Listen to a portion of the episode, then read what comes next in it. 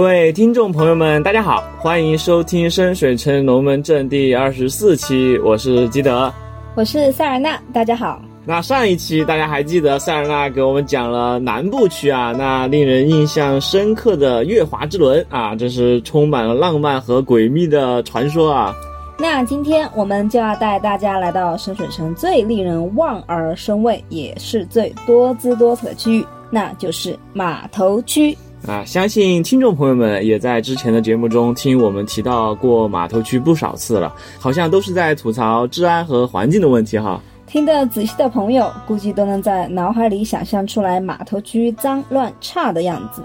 那码头区实际是个什么样的地方呢？真的有那么不堪吗？码头区确实是个混乱又危险的地方，有点像早些年还没严打的时代，那些人流量大、鱼龙混杂的火车站周边区域。嗯，看来是需要多留点神啊。所以长久以来，在民众认知里，码头区一直被视作深水城最危险的城区。环境如此恶劣，人民的生活水平可想而知。没错，这里是深水城多数穷人和没有文化的人的居住地。酒馆里随处可见沦落为邋遢酒鬼的码头苦工和潦倒的水手，一些生活困难的平民呢，往往会挤在廉租公寓之类的大通铺里，去旅馆或者澡堂里洗个热水澡，吃顿好的，那就算过得讲究了。嗯，怎么感觉听着有点像三河大神啊？等一会儿，啥叫三河大神啊？呃，不知道三河大神的朋友们可以去百度一下他们的传说啊，就是打工一天啊，又玩耍一天，总之过得相当潇洒。那按照规则书里啊的每日开销来算，普通一天啊，就是朴素生活一天需要花费一个金币，这点钱对冒险者来说应该不算个事儿哈。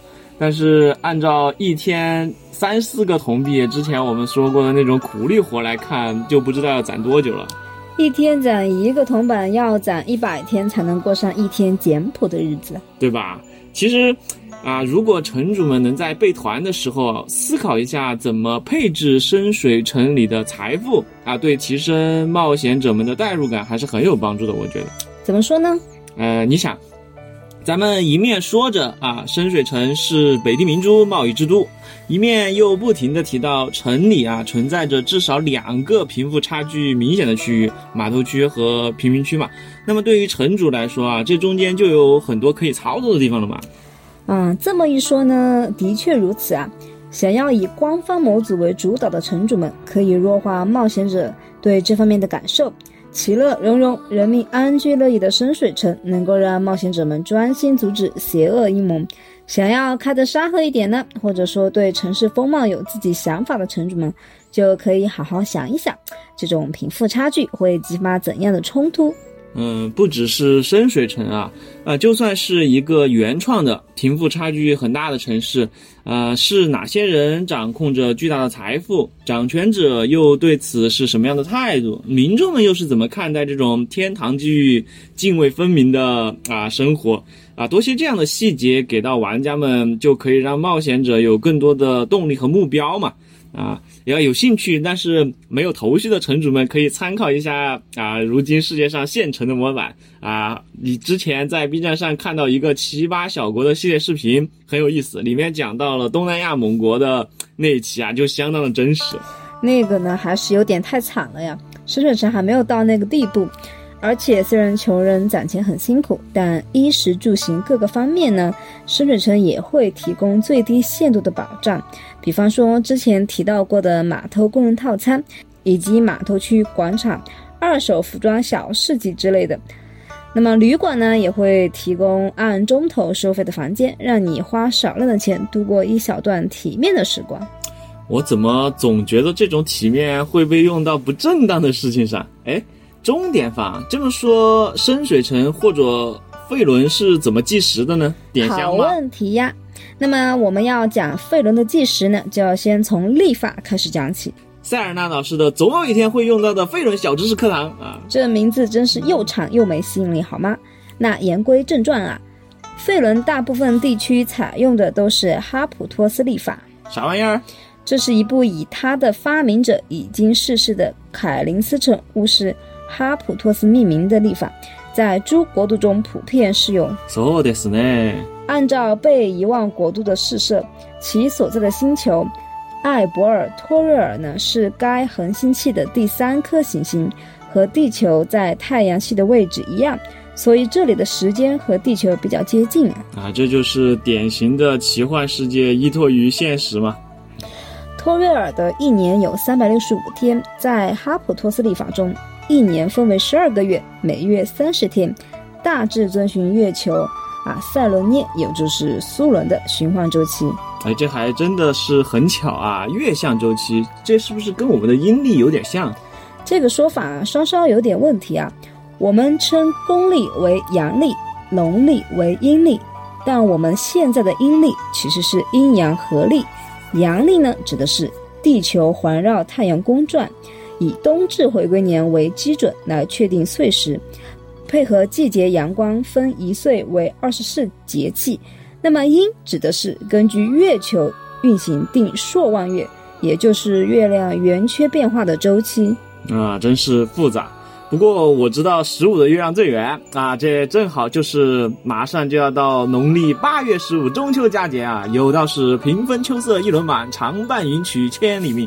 我和塞尔纳也在这里给大家拜个早年啊，祝大家和和美美，花好月圆。拜个早年都出来了啊，真是越说越没溜了啊！提醒大家赏月嘛，多陪陪家人朋友啊。正所谓人逢喜事精神爽，西湖歌舞几时休？酒逢知己千杯少，老婆孩子热炕头嘛。你这是啥？啥玩意儿啊？那那就请塞尔纳老师继续讲历法啊。每次都是你先带歪的好吧？那刚才说农历是阴阳合历，那么纯粹的阴历又是什么呢？这完全就是我的知识盲区了。阴历英文叫 lunar calendar，又称太阴历，在天文学中与阳历对应，主要是按月亮的月相周期来安排的历法。而不是根据地球围绕太阳公转轨道的位置来确定，那么伊斯兰历就是其中的代表啊。这么解释出来就很好理解了嘛？啊，没有阳的部分就是纯阴历，对吧？是的。说回托瑞尔，托瑞尔的一个月呢由三个十日组成，一个十日也被称为一期，也就是一周。所以他们的一周是十天，而不是七天。哎呦。这么一说，我的团还开错了啊！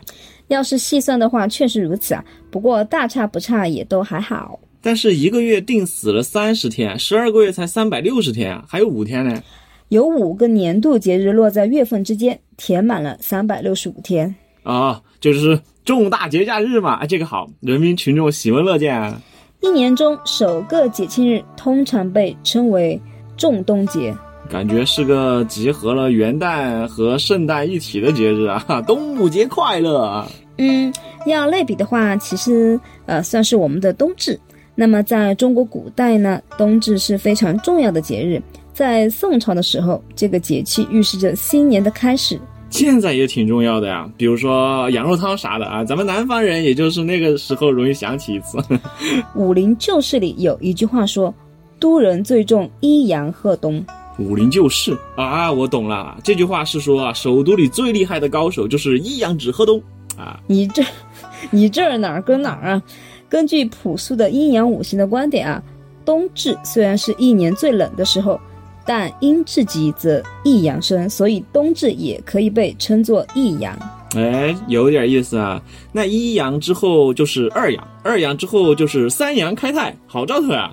很遗憾啊，被遗忘的国度的发源地呢在北美。作者艾德格林伍德呢也不是华裔，所以第二个节日不是春节，而是绿草节，始于春季，相当于我们的春分。那按照这个规律，下一个应该是和我们夏至差不多的时节。我想一下，仲夏夜之梦，仲夏节对不对？没错。然后是第四个丰收节，是盛宴与感恩的日子，表示冬天的临近。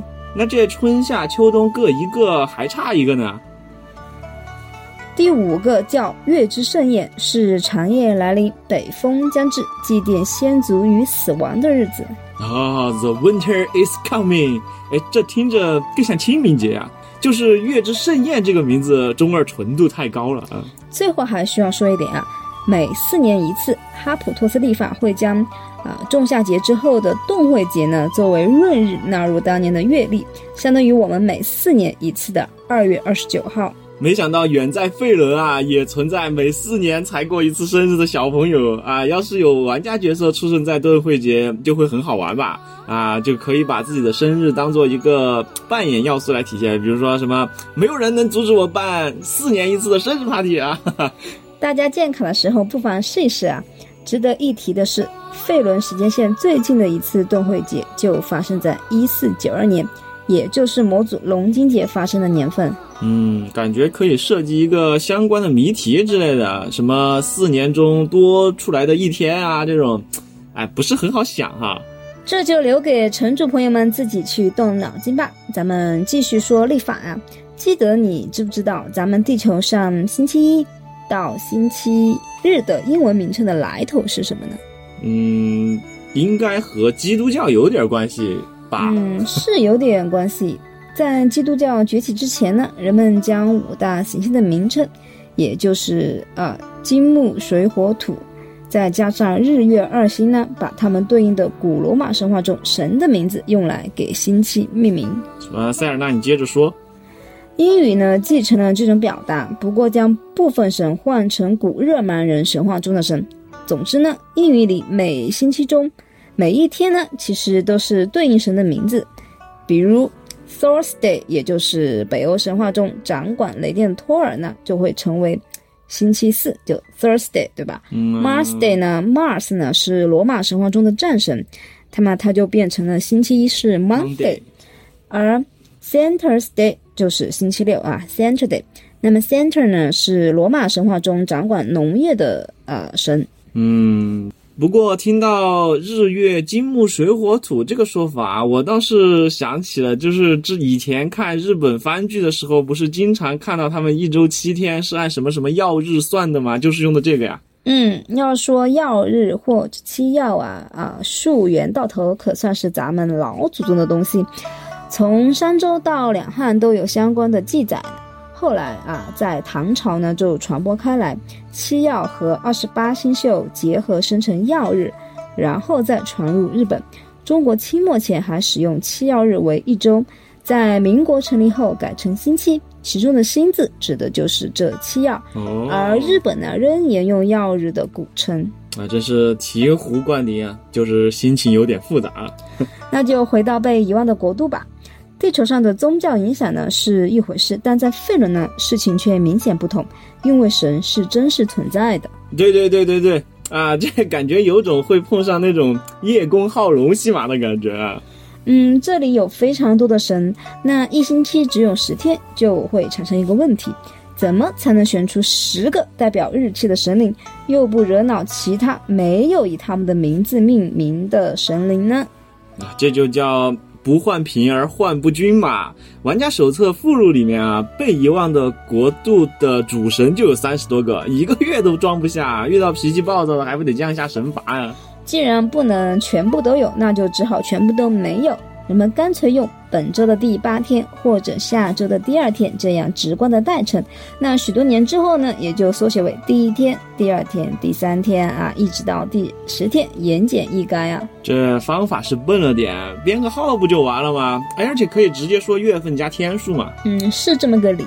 要是你跟别人约定了啊，在什么日子见面，那举个例子，可以说我们在奈托二十七日见面。不过书面语一般是反过来写，会写成二十七奈托。呃，大的在后面嘛，这属于是英语口语和书面语的细节差异了。要是不嫌麻烦呢，也可以说从今天算起两个时日内，或者四十三天后再约之类的。啊，这个。这种直观的表达反而对数学不好的人不太友好啊！而且像码头区那种文化程度不高的人啊，水手可能还会点数学，那要是其他人，怕是要用上脚趾门都数不过来啊！哎，记得你还真是说对了一点啊！绝大多数健忘人常用他们的拇指作为第一天来计数，不过半生人以小指来记第一天。那么有句俗语叫“像个半生人一样数数”。指的就是这个人与众不同，而有些难以取悦。哎呦，这个细节可太好玩了啊！突然觉得半生人角色的形象又可以丰富起来了。当然，日期还可以用最近的节日来说，比如绿草节过后三天。啊，办法总比困难多嘛！劳动人民的智慧是无穷的。这里基本上就把费伦的历法讲的差不多了。刚才提到的奈托呢，其实就是费伦的十二月。至于每个月的具体名称，可以在《剑湾冒险指南》一书里查到，我就不再赘述了。嗯，翻顿百科上也应该能搜到。这里再科普一个小知识啊，我们现在用的历法，也就是公历，学名叫格里历或者格里高利历。格里高里啊，罗马假日啊啊，就知道你会这么说，但那是四百多年前的格里高利。这个历法呢，是由意大利医生兼哲学家阿洛伊修斯·利里乌斯改革儒略历而制定的历法，由教宗格里高利十三世于一五八二年颁行。哦，原来如此。不过还是推荐一下罗马假日啊，太好看了。点到为止啊。那历史上比较好玩的一点呢，由于格里历是教宗颁布的，新教国家就会予以抵制，所以当时只有意大利、波兰、西班牙、葡萄牙采用格里历，其他国家仍旧使用儒略历。这个儒略历和格里历时间算法上应该不一样吧？不然为什么要叫两个名字，对吧？是的，格里历的历年平均长度为三百六十五点二四二五日。接近平均回归年的三百六十五点二四二幺九九零七四日，即每三千三百年误差一天，也更接近春分点回归年的三百六十五点二四二三七日，即每八千年误差一天。而儒略历的历年为三百六十五点二五日，每一百二十八年就误差一天。嗯，这串数字听着就让人头大，不过大意就是儒略历不准呗。用误差更大这个词啊更为贴切。到一五八二年的时候呢，儒略历的春分日啊与地球公转到春分点的实际时间已经相差十天，这样到所算出的复活节日期与实际春分的间隔逐渐增大。因此，格里历开始实行时，将儒略历的一五八二年十月四日星期四的次日规定为格里历一五八二年十月十五日星期五。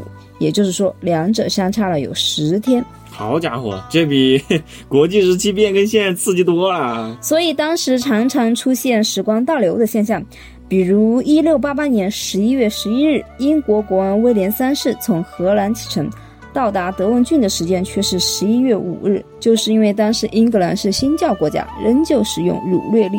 嗯，看看这回到过去，真实上演，这才叫越活越年轻啊！此时呢，伊丽莎白女皇身边有一名顾问啊，啊，约翰迪一想要制作一套比格里历更完美的英国日历。哈，口气很大，怎么个完美法？他提出的方法呢，月份和日期的设置与格里历一致，但闰年的规则不一样。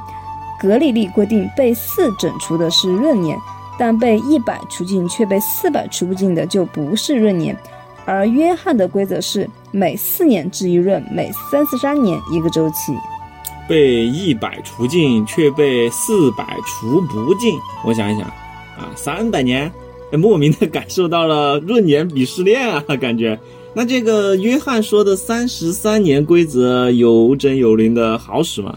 实际上，他算下来比格里历要更准确，平均年份长度为。三百六十五点二四二四，接近平均回归年的三百六十五点二四二四九九零七四。嗯，反正我这个学渣听你说答案，觉得他挺牛的，就是小数点后面太可怕了。他的历法呢，还暗合了几个基督教中非常重要的数字，比如以三十三年为一个循环周期呢，暗合耶稣享年三十三岁，这在基督教的世界岂不是很完美？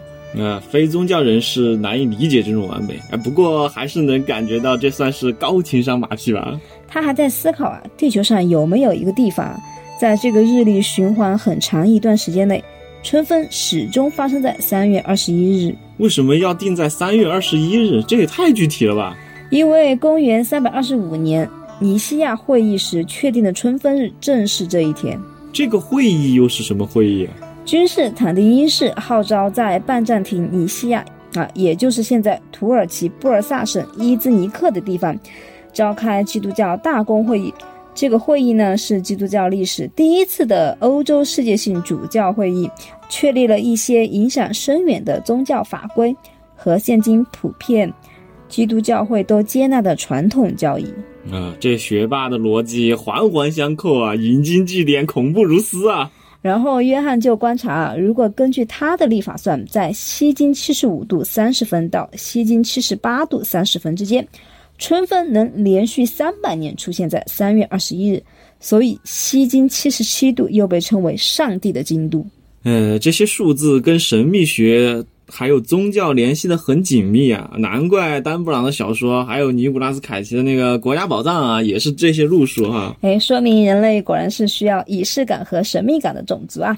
走进科学播了这么多年，前段时间都还有学习通灵术的。啊，不过塞尔纳，你这扯了半天，好像没有讲到深水城是怎么计时的吧？哎，这就是我的锅啊！一时间放飞自我。那么因为时间关系，今天的节目就到此为止了。